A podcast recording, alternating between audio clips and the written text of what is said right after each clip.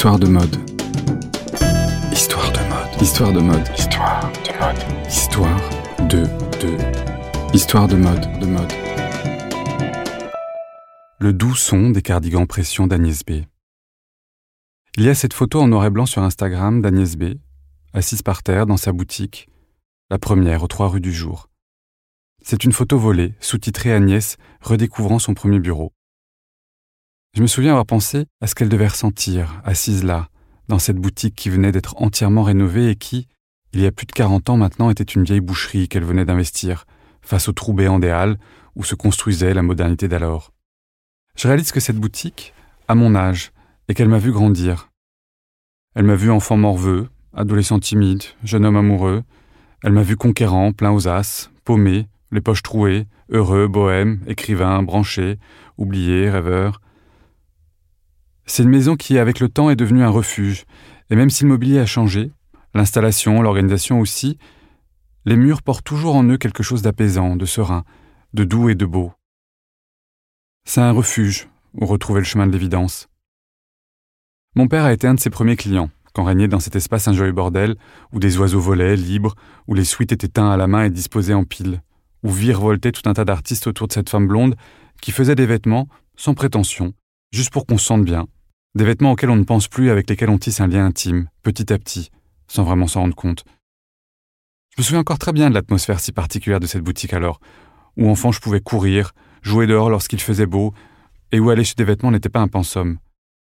Le vêtement était doux et confortable, on pouvait faire les 400 coups avec, il ne craignait rien. On ne risquait pas de se faire gronder quand on rentrait du parc, et on pouvait essuyer son nez qui coule sur le revers de la manche sans que ça ne se voie trop. Plus tard, adolescent, un peu bougon, mon père m'amènera dans la boutique rue Pierre Ier de Serbie acheter une chemise blanche, impeccable, ainsi que des t-shirts à manches longues que je mettrais sous ces vieux pulls en cachemire, et des cardigans pression, encore et toujours, que je porterais sous la veste en jean chippée à ma sœur. Puis à l'âge où on se rebelle, où l'on envoie tout valser, je suis retourné rue du jour. J'adorais l'atmosphère de la boutique, la musique. Ça n'avait bien sûr plus rien à voir avec celle de mon enfance. Il n'y avait plus les oiseaux en liberté, les vêtements étaient disposés de façon beaucoup plus professionnelle, mais il restait au mur des affiches incroyables. Il y avait des cartes postales aussi, des flyers pour des expositions, des fêtes qu'on ne trouvait pas ailleurs.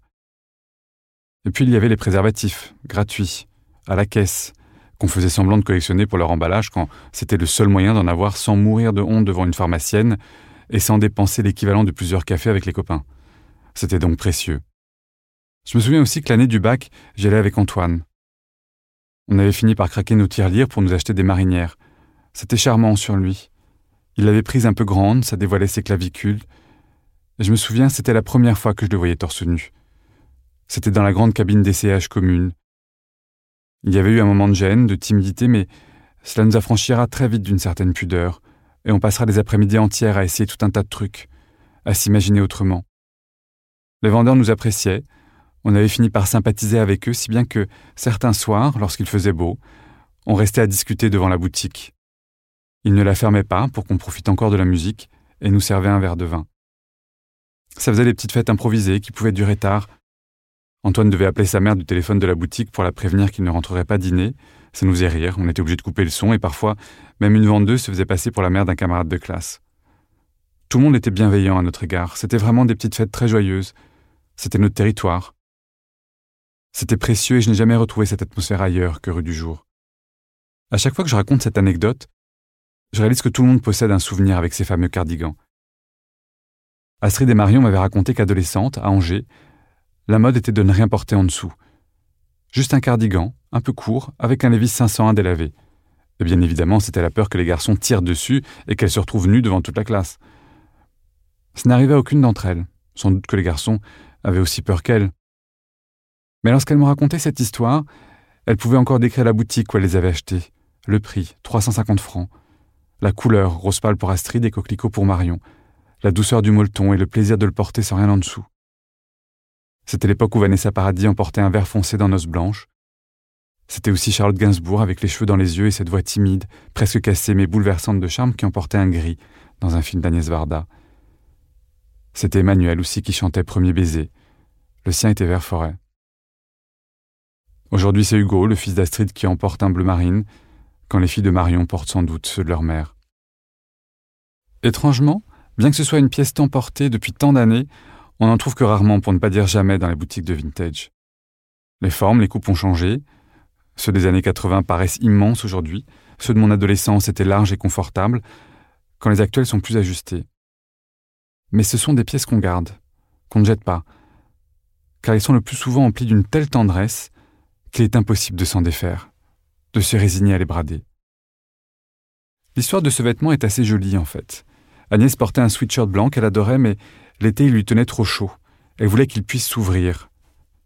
Elle a donc fendu en deux d'un grand coup de ciseau et y a fait poser des pressions, les unes en dessous des autres, un peu comme ces vêtements de la Renaissance, ces pourpoints que portaient les hommes.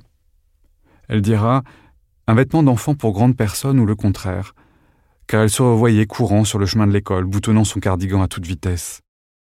Et depuis, c'est le plaisir d'ouvrir ce cardigan d'un seul coup, c'est le bruit de toutes ces pressions qui sautent à vive allure dans un son doux et génial, et qu'il faudra refermer ensuite méticuleusement en faisant bien attention de ne pas boutonner samedi avec dimanche.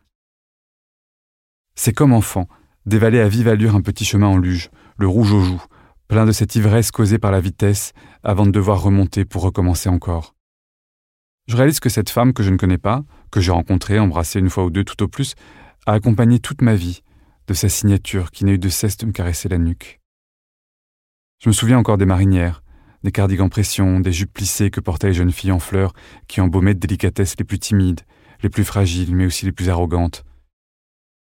Agnès B habillait de fraîcheur des générations entières avec sincérité et sens pratique. Toutes ces filles charmantes en cotonnade épaisse qu'on embrassait, et ces marinières rayées de blanc et de pastel qu'on retrouvait au pied des premières nuits d'amour. En voyant cette photo, un peu floue, d'Agnès, tous ces souvenirs me sont revenus. Et aujourd'hui, je suis fier d'avoir fait confiance durant toutes ces années à une femme qui a fait des vêtements, certes, mais qui a défendu des valeurs, des positions politiques, sociales, artistiques, qui s'est battue contre les sirènes du marketing et de la publicité, et dont les convictions sont les miennes aujourd'hui.